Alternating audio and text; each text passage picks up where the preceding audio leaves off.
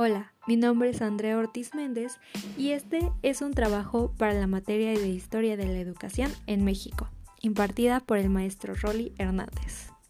El día de hoy toca hablar sobre la Edad Media, el cual es un periodo histórico de la civilización occidental que comprende de los siglos V al XV.